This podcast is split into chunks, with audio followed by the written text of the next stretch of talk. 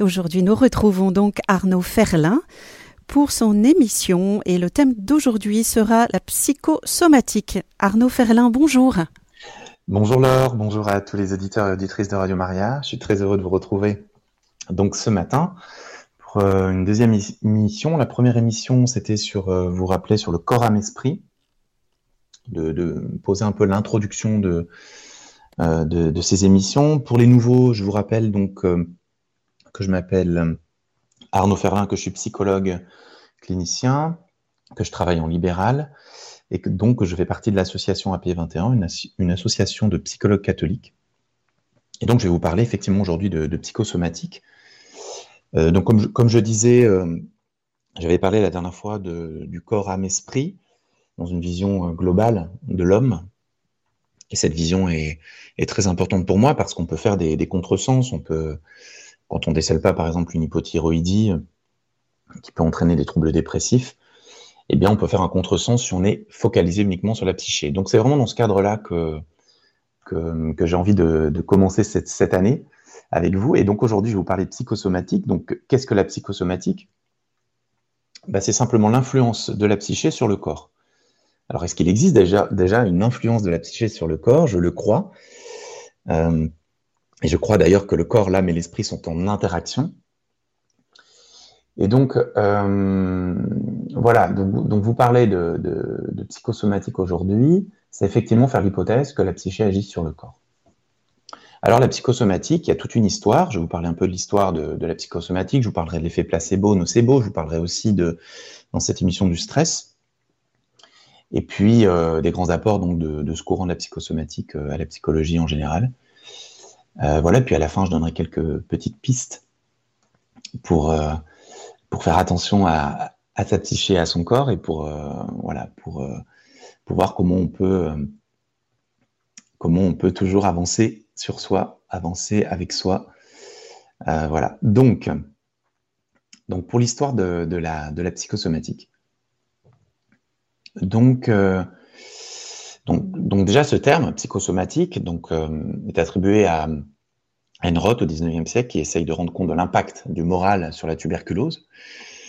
Puis, euh, à la suite de Freud, euh, dont, nous allons reparler tout à l'heure, il y a un médecin qui s'appelle le docteur Alexander qui fonde la médecine psychosomatique. D'ailleurs, il définit sept maladies psychosomatiques. L'ulcère, l'asthme, l'hypertension, la rectocolite hémorragique, la polyarthrite, l'hyperthyroïdie, l'eczéma. Il s'efforce donc de repérer euh, l'exacerbation de, la conflictualité psychique oedipienne dans chaque maladie, mais un peu dans une caricature en fait des découvertes de Freud. Et puis il y a aussi Dunbar en 1940 qui a, décrit une personnalité psychosomatique.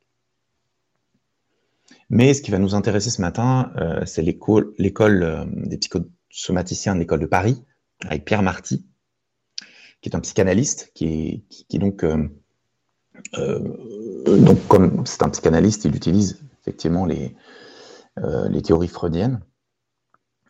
Et déjà Freud, d'ailleurs, à l'époque, quand il parlait de certaines névroses, dont une névrose actuelle, il parlait de l'angoisse qui pouvait être une manifestation psychosomatique. Donc Pierre Marty, fondateur de l'école psychosomatique de Paris dans les années 60, est un psychanalyste et il va théoriser euh, la psychosomatique. C'est un peu, la, si vous voulez, la plus grosse euh, école euh, à l'issue de la psychanalyse. En fait, quand on parle de psychosomatique dans notre jargon psy, on, se fait, on fait référence à cette école-là, à ce, à ce mouvement théorique-là, que je vais vous décrire maintenant. Donc lui, donc Pierre Marty et ses successeurs vont décrire un profil psychosomatique avec plusieurs caractéristiques.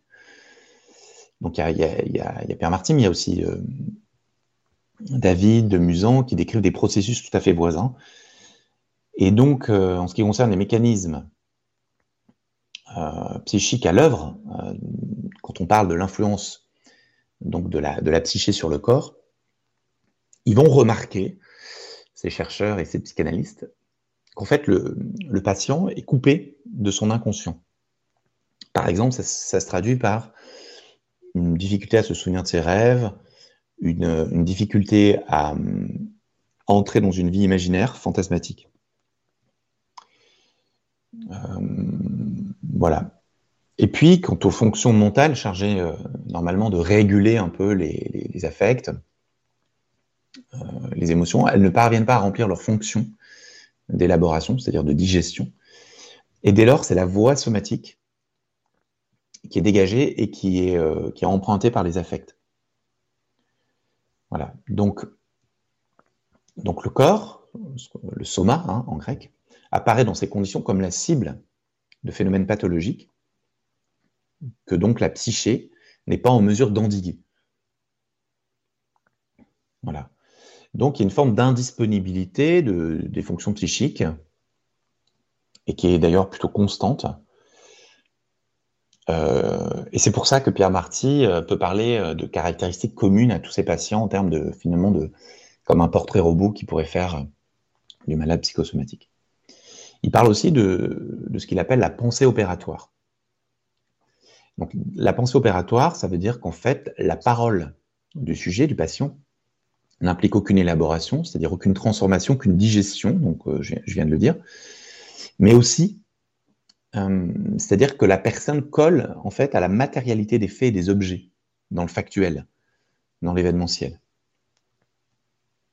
C'est-à-dire que Pierre Marty remarque que le, patient, euh, peut sembler présent, mais comme un peu coupé de lui-même, un peu vide. Il va parler de choses très concrètes, très, très factuelles. Et Pierre Marty parle de relations blanches où le patient évoque ses symptômes, mais finalement sans engagement affectif. Il y aura aussi l'idée d'une dépression essentielle, qui, n'est pas une dépression typique avec les symptômes qu'on connaît, hein, euh, que, ce soit la tristesse, l'apathie, euh, etc. Euh, voilà. Et puis Smadja en 98 montrera que cette désaffectivité est liée à un trouble du narcissisme. On peut aussi retrouver dans, ce profil, ce portrait robot un peu du patient psychosomatique, on peut retrouver euh, de l'hyperactivité, qui peut être interprétée comme un comportement auto-calmant.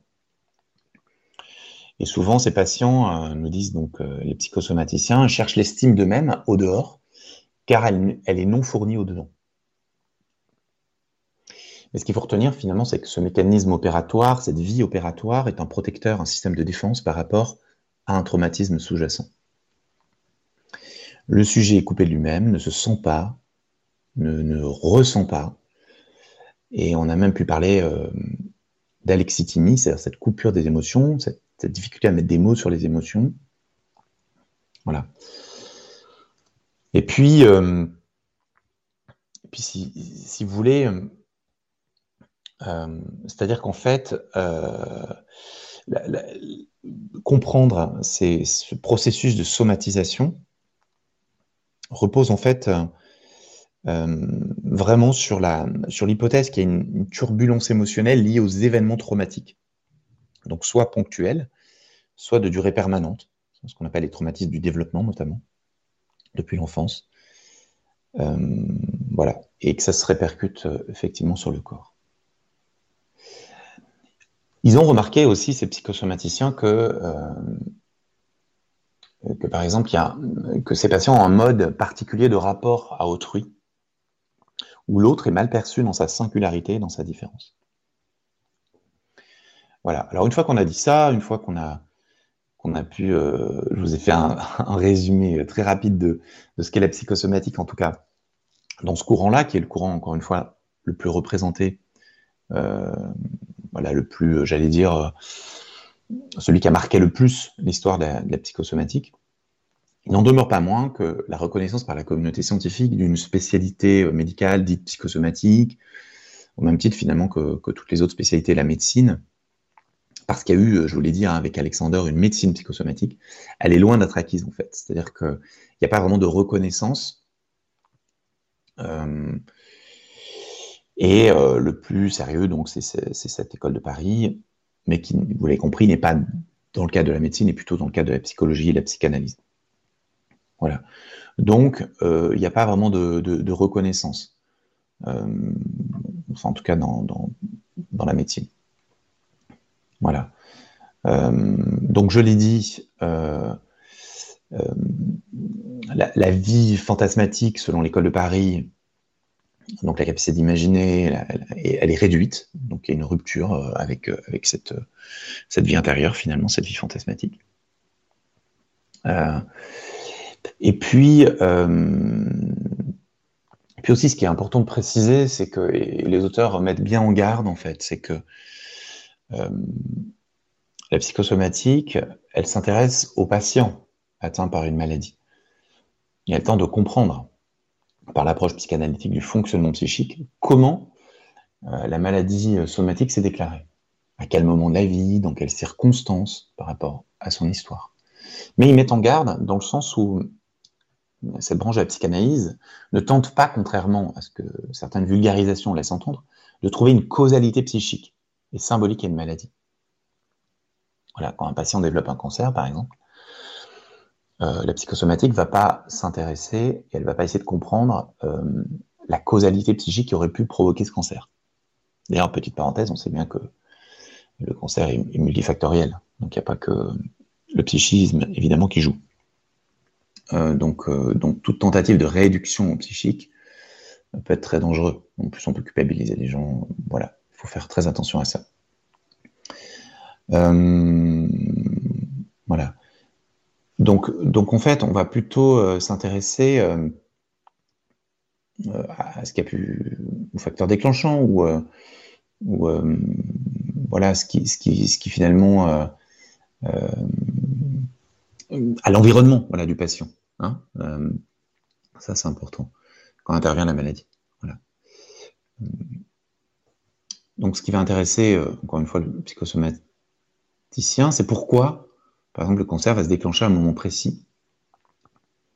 Et ces liens entre euh, le déclenchement du cancer et l'histoire subjective, consciente et inconsciente du patient. L'inscription finalement corps d'un, voilà, d'une conflictualité euh, euh, ne peut pas vraiment s'inscrire uniquement sur le plan psychique. C'est-à-dire que la psychosomatique s'intéresse au patient dans sa globalité et ne cherche pas à désigner des malades ou des maladies psychosomatiques comme, l'a fait d'ailleurs et comme a essayé de tenter de le faire, je vous l'ai dit, tout à l'heure, le, docteur Alexander. Ou même euh, Grodek, qui a écrit le livre du ça et qui a essayé de, systématiser un peu les choses. Donc, restons très prudents, hein, encore une fois, euh, dans l'influence de la psyché euh, sur le corps. Mais une fois qu'on a dit ça, il est évident qu'on a tous dans notre entourage ou nous-mêmes remarqué que euh, on pouvait somatiser. Même euh, certains psychanalystes, psychanalystes pardon, le disent. Hein. je pense à Joyce McDougall qui dit dans les théâtres du corps l'expérience clinique m'avait appris que tous les analysants et les analystes aussi somatisent un jour ou l'autre, comme elle m'avait appris que les éclosions somatiques coïncident le plus souvent avec des événements qui dépassent leur capacité de tolérance habituelle. Donc c'est peut-être ça qu'il faut retenir et qui nous emmène vers un sujet très intéressant, qui est euh, finalement euh, euh, le sujet du, stress. Parce que si on peut être prudent dans, une causalité linéaire rapide entre, la psyché et le corps, beaucoup de travaux ont montré que l'environnement stressant était un facteur de risque pour bien nombre de maladies. Donc ça, c'est important quand même de, voilà, de, peut-être maintenant de parler un peu de, un peu de, de, stress. Voilà. Donc le stress, euh, euh, finalement, euh, quand on étudie le stress, on, étudie le stress perçu, qui est un phénomène finalement partiellement subjectif, qui est marqué par l'empreinte du sujet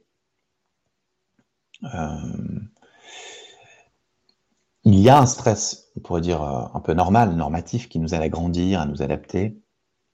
Et par contre, il existe un stress chronique, qui est constant, qui est persistant, et qui, nous emmène un peu vers le bas et qui, va nuire à nos systèmes corporels. Lorsque nous sommes soumis à une anxiété chronique, incapable de retourner à l'équilibre, euh, notre corps active de manière excessive certains systèmes et en répriment d'autres. Nos glandes surrénales libèrent du cortisol et d'autres hormones telles que l'adrénaline.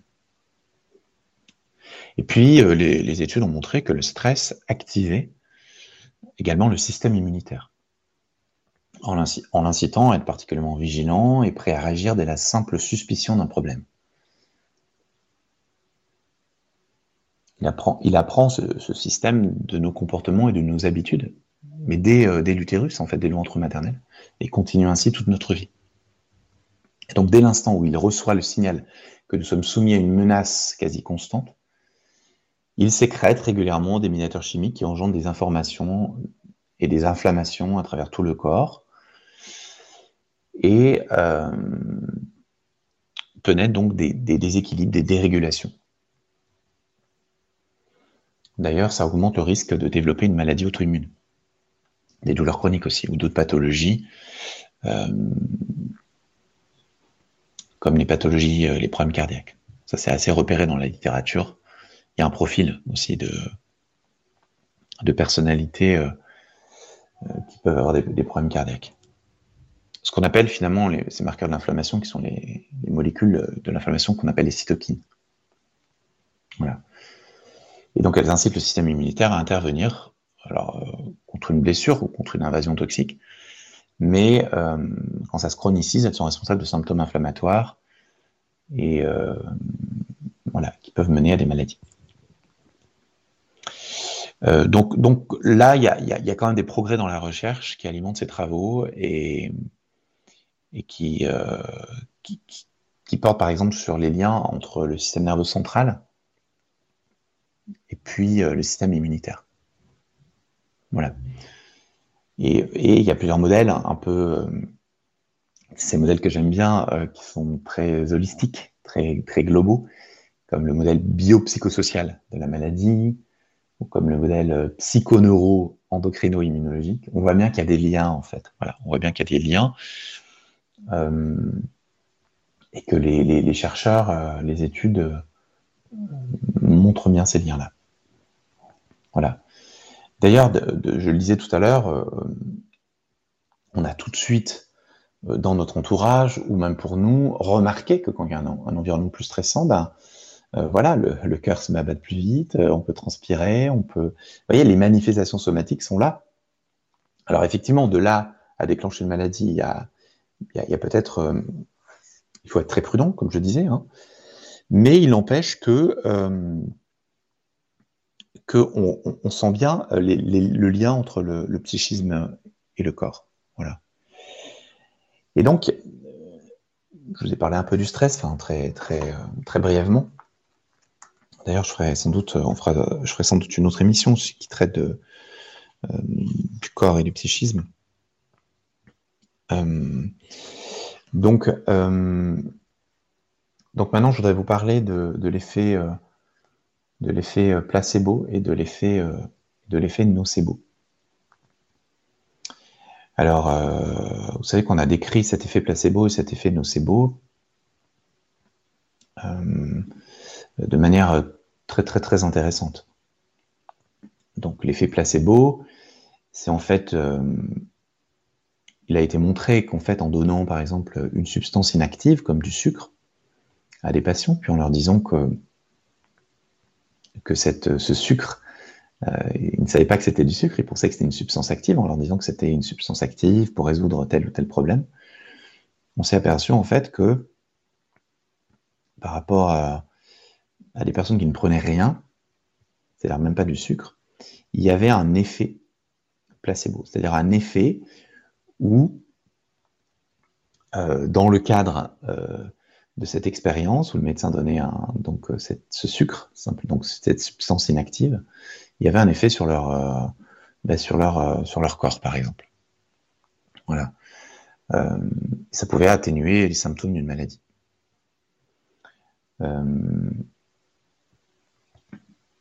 et que ça pouvait créer des, symptômes euh, visibles. Il y a plusieurs études qui ont montré, euh, qui ont montré cela. Voilà, dans l'université de Glasgow, il y, a, des études qui ont montré, des chercheurs qui ont, dit à 15 athlètes, par exemple, qu'ils leur administraient des produits dopants, puis leur ont demandé de, participer à une course. on s'est aperçu que leur temps chronométré se sont significativement améliorés, bien qu'ils aient en réalité reçu, des injections euh, euh, salines, c'est-à-dire qui n'avaient pas d'effet euh, évidemment dopant. Donc vous voyez que ça va au-delà de... Ça peut aller même sur les performances. C'est-à-dire que lorsque notre corps s'attend à aller mieux, il peut envoyer des messages pour entamer un processus de rémission, de guérison. Alors je dis pas que c'est à 100%, encore une fois, je reste très prudent. Je vous invite à la prudence avec ça, mais c'est quand même repéré. Voilà. Donc on a parlé du système immunitaire, donc des hormones ainsi que des cellules immunitaires et des neurotransmetteurs sont libérés. Et donc l'effet placebo est une forme de preuve que lorsque finalement euh, euh, nous, pensons aller mieux, que, que nous sentons mieux, euh, il peut y avoir une action voilà, sur notre corps. Par une forme d'adhérence à la suggestion de l'autre, euh, que ce soit le médecin, que ce soit euh, euh, le coach sportif. Mais il existe aussi un effet inverse qu'on appelle l'effet nocebo. Il se produit lorsque, ben, lorsque nos pensées, lorsque nos croyances ne nous aident pas à aller mieux, mais moins bien. pour l'étudier, les chercheurs expliquent généralement aux participants que les médicaments qu'ils prennent ont des effets secondaires terribles, alors qu'en réalité, il s'agit de, encore une fois, de, pilules inactives, des pilules de sucre. Et pensant qu'ils prennent un traitement actif, beaucoup d'entre eux commencent à ressentir des effets secondaires alarmants. Beaucoup d'entre eux, c'est pas tout le monde, vous voyez. Il y a aussi une, suggestibilité propre à chacun.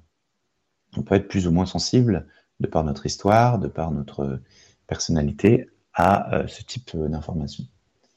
Euh, et donc, il y a un exemple étonnant, euh, un peu extrême du, danger de l'effet nocebo, qui s'est produit euh, en dehors d'un laboratoire dans les années 70, lorsqu'un médecin a informé par accident euh, son patient qu'il avait un cancer de l'œsophage et qu'il ne lui restait plus que trois mois à vivre. Et lorsque l'homme est décédé quelques semaines plus tard, son autopsie a révélé qu'il y avait, qu'il y avait eu en fait une erreur de diagnostic et qu'il n'y avait aucune trace de cancer dans son œsophage. Il semble qu'il était mort parce qu'il pensait qu'il allait mourir, bien qu'il soit impossible d'en être certain. Son docteur a dit plus tard dans un entretien, je pensais qu'il avait un cancer, il pensait qu'il avait un cancer, tout le monde autour de lui pensait qu'il avait un cancer. Et se posait la question, ai-je d'une certaine manière éradiqué tout espoir? Voilà. Donc on, a des exemples comme ça, euh, où, cette personne qui était, enfermée dans une chambre froide, en pensant que la chambre froide était, allumée, et qui a développé des engelures, et, qui, qui, est mort de froid, et qui en fait, la chambre froide n'était pas du tout allumée. Donc vous voyez, c'est-à-dire que c'est important euh, peut-être ce matin de, de, mettre l'accent là-dessus, c'est-à-dire de faire attention euh, à ce qu'on regarde, de faire attention à, ce qu'on pense, de faire attention à, comment nous euh, comment finalement nous, vivons, comment, comment nous, voilà, nous observons ce qui est en nous, parce que il se pourrait que on soit pris dans cet effet nocebo ou dans cet effet placebo. Alors quand c'est l'effet placebo, c'est super, et d'ailleurs on peut même le, provoquer, on peut même le, souhaiter, c'est-à-dire que on peut aussi euh, euh, cultiver euh, une forme de, bienveillance pour soi, de, pensée positive, c'est intéressant, hein, c'est intéressant. Et puis quand, on nous, annonce une maladie, c'est important de garder cette espérance qui est propre d'ailleurs à à nous chrétiens, c'est-à-dire de garder cette espérance que, tout est possible et que qu'on peut aussi, sans être dans un déni évidemment, mais décider qu'on va tout faire pour, euh, pour aller mieux. J'aime beaucoup, vous le savez, cette phrase de Catherine de Sienne, pour ceux qui m'écoutent, je la répète souvent. Euh, Fais-toi capacité et je me ferai tout. C'est-à-dire que, au-delà de la grâce, au-delà de Dieu qui guérit, on a aussi nous, notre propre capacité à nous mettre dans des conditions euh, qui font que euh, chaque matin, chaque soir, on cultive notre jardin intérieur avec euh, ces pensées positives, avec, avec ces, cette observation aussi, qui n'est pas une introspection, mais bien une observation de ce qui se passe en nous, pour pouvoir un petit peu corriger le tir si besoin. Voilà, donc ça c'est important de, voilà, de, de, de, faire attention un petit peu à, ça. Et donc, dans les conseils que je pourrais vous donner ce matin et dans, euh, dans ce qui pourrait nous aider hein, tous ensemble, c'est de se dire en fait que, que notre imaginaire, que nos pensées peuvent avoir un impact. Peut-être vous connaissez cette expérience, si je vous fais penser à fermer les yeux et puis vous faire penser à un citron, et puis que cet citron, vous le, vous le pressez, vous en, vous en sentez l'odeur, et puis vous mettez ce jus de citron dans votre bouche, et vous sentez un petit peu euh, qu'est-ce que ça fait d'avoir ce jus de citron euh, là en bouche. Eh bien, il est fort probable que si on se concentre un petit peu, ben, on peut ressentir presque le corps se met à, à sentir l'acidité et à générer euh, peut-être un peu plus de salive. Voilà. Donc, vous voyez qu'il y a un lien entre, notre imaginaire et, euh, notre corps. Euh, voilà. Donc, cultiver son imaginaire, prendre le temps euh, de voir qu'est-ce qu'on regarde et qu'est-ce qu'on pense est très important. Donc, la phase numéro une, de toute façon, et je le répéterai souvent, c'est l'observation. Plus on va s'observer, on va observer ce qui se passe, et plus on va pouvoir faire des liens justement entre, entre le stress dont je parlais tout à l'heure et puis euh, des somatisations. Euh, entre le stress et puis une irritabilité, entre le stress et puis le manque de sommeil, entre euh, ce stress et puis, et puis l'anxiété qui arrive. Donc plus j'observe dans mon quotidien comment je réagis, comment je fonctionne, mais encore une fois sans jugement, simplement en observant de manière factuelle ce qui se passe, et plus je vais avoir, puis, et plus je vais mieux me connaître. Du coup, je vais pouvoir après rectifier et donc mettre en place des petits outils quotidiens pour pouvoir euh, euh, rentrer dans, une, dans, une, un apaisement. Et euh, comme on est sur, sur une, radio catholique, la prière est, est, quand même le lieu principal de l'apaisement. C'est-à-dire que plus on va prier régulièrement, même si c'est si c'est 5 minutes, 10 minutes, un quart d'heure, peu importe, et la manière dont on va prier va, aider euh, notre système aussi à euh, s'apaiser et à se détendre et à se relaxer. Et on a bien observé que c'est dans la détente, dans, une forme de relaxation, donc qui peut être là dans la prière, euh, qui va aider notre système nerveux autonome à s'apaiser, notamment le système nerveux parasympathique, qui est le lieu de la détente, de l'apaisement, de la digestion notamment, qui s'active quand on est dans un état de détente et pas dans un mécanisme de survie. Donc ça, c'est important euh, à observer. Est-ce que je suis tout le temps dans un mécanisme de survie? C'est-à-dire, est-ce que je suis tout le temps en, hyper-vigilance, en hyper-activité, comme s'il y avait un danger tout, le temps là, en fait? On a des personnes, moi j'ai des patients qui sont, qui sont comme ça, qui, qui, ont généré des schémas depuis tout petit, comme s'il y avait un danger imminent, un danger permanent, et du coup ils sont tout le temps en hyper-vigilance, tout le temps en hyper-activité. Et quand ils ont beaucoup de mal à se poser, beaucoup de mal à, s'apaiser du coup. Euh, et souvent, ces, personnes-là peuvent être sujettes au, burn-out, parce qu'à un moment donné, c'est le corps qui parle, qui dit stop, il faut que tu t'arrêtes absolument. Voilà, parce qu'il y a un dérèglement dans le système nerveux autonome. Donc plus on va apprendre à s'observer en amont, prendre quelques temps d'observation, et plus on va pouvoir euh, mettre des petites choses en place pour réguler. Donc les petites choses en place, donc je l'ai dit, c'est la détente, mais ça peut passer par ce qu'on appelle la cohérence cardiaque, j'en ai déjà parlé, ces exercices de, respiration qui vont, qui vont rendre à l'équilibre le système nerveux autonome. On expire 5 secondes, on, inspire 5 secondes, on expire 5 secondes, donc ça c'est la cohérence cardiaque, on fait ça 3-4 fois par jour. Tout ce qui va favoriser la détente, je l'ai dit, que ce soit la relaxation, euh, la sophrologie, tout ce qui va vous aider à, vous détendre. Et puis, euh, la pleine conscience, c'est-à-dire euh, j'observe dans l'instant présent ce qui se passe en moi, première étape. Et puis, euh, je fais des exercices un peu de, pleine conscience, c'est-à-dire je fais attention à ce que je fais. Par exemple, en me lavant les dents, je fais attention à l'odeur du dentifrice, je fais attention à la texture de la brosse à dents. C'est des petits exercices comme ça qui font qu'on ramène ses pensées à l'instant présent. Voilà. Et, et on muscle comme ça son attention. Et plus on va être dans l'attention, dans l'observation, et plus on va pouvoir, encore une fois, euh, prévenir finalement euh, les périodes trop grandes de stress. Parce que ce qui s'oppose à l'attention, ce qui s'oppose à l'observation, c'est le pilotage automatique. Et on est tous dans des pilotages automatiques. Et c'est très bien en même temps, dans un certain sens. C'est pour ça qu'on peut faire plein de choses à la fois. Euh, voilà, qu'on peut emmener les enfants à l'école tout en pensant à ce qu'on va faire, voilà. Mais vous voyez bien la limite, c'est-à-dire qu'on n'est jamais dans l'instant présent. On est dans un système qui peut, à l'extrême, être dans un système de survie et qui peut générer, encore une fois, beaucoup, beaucoup, beaucoup de stress, même si on ne s'en aperçoit pas. Ça aussi, c'est un, un, point que j'aimerais euh, partager maintenant. Avant de vous laisser euh, la parole, chers auditeurs, c'est de se dire en fait que souvent, moi j'entends des patients qui me disent Mais en fait, je ne suis pas stressé, je ne me sens pas stressé. Parce qu'ils sont tellement habitués à leur stress, tellement habitués à fonctionner d'une certaine manière, qu'ils ne s'aperçoivent pas qu'ils sont stressés. Et c'est pour ça que souvent, c'est le corps qui va venir parler. Par des angoisses. Euh, euh, alors là, quand il y a des angoisses, pour le coup, là, ils s'en aperçoivent, mais ça peut être par, euh, par un épuisement, par une grosse fatigue, par des troubles du sommeil. Ils ne font pas forcément lien avec un schéma qui pourrait être très anxieux. Parce qu'encore une fois, ils ont appris à vivre dans cette anxiété. Donc, donc là, ça, c'est très très important. C'est pas parce qu'on ne ressent pas euh, du stress, qu'on ne ressent pas de l'anxiété, qu'on n'est pas anxieux pour autant.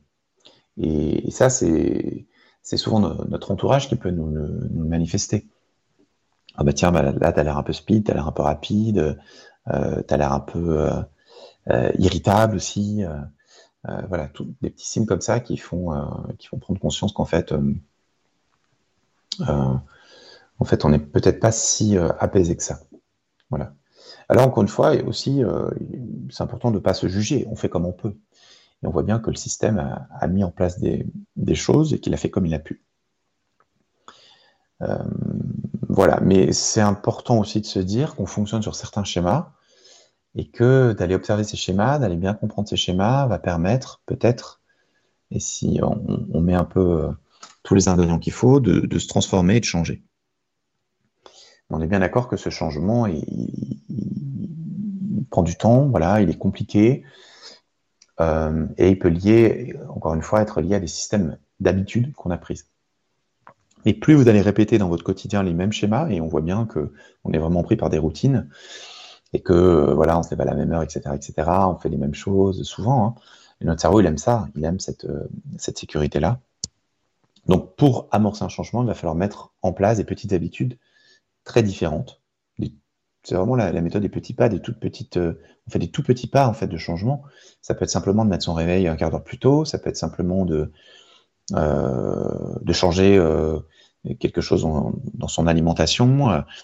Une thérapeute que je lisais qui disait qu'en fait, elle avait conseillé une patiente de, par exemple, de prendre un verre d'eau et que la patiente, juste le matin au réveil, prenait un verre d'eau. Mais juste ça, ça a entraîné une nouvelle habitude parce qu'elle pensait que le verre d'eau était bon pour son corps au, réveil euh, le matin, peu importe, et que ce verre d'eau a entraîné d'autres petites habitudes, etc., et qu'elle est entrée dans un processus de changement très, euh, très actif, très proactif, qui l'a amené à prendre du temps le matin, avant tout le monde, de prier, etc., etc.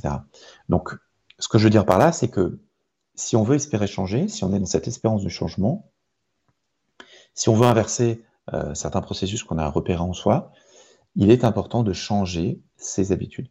Voilà, pour signifier à son cerveau que on entre dans une dynamique de changement. C'est ce qu'on appelle les résolutions, mais souvent les résolutions, on, met, on met la barre trop haut et on n'arrive pas à les tenir. Donc l'idée, c'est de mettre la barre vraiment très très basse, quelque chose de très facile à changer, mais qui signifie qu'on est dans une dynamique de changement. Voilà, qui signifie à notre système qu'on est dans une dynamique de, de changement. Très bien, va écouter un grand merci Arnaud Ferlin. Notre émission arrive à son terme. Je vous remercie pour cette passionnant et donc les auditeurs pourront vous retrouver le mois prochain et bien sûr réentendre votre émission en podcast sur le site internet www.radiomaria.fr ou sur l'application Radio Maria Play.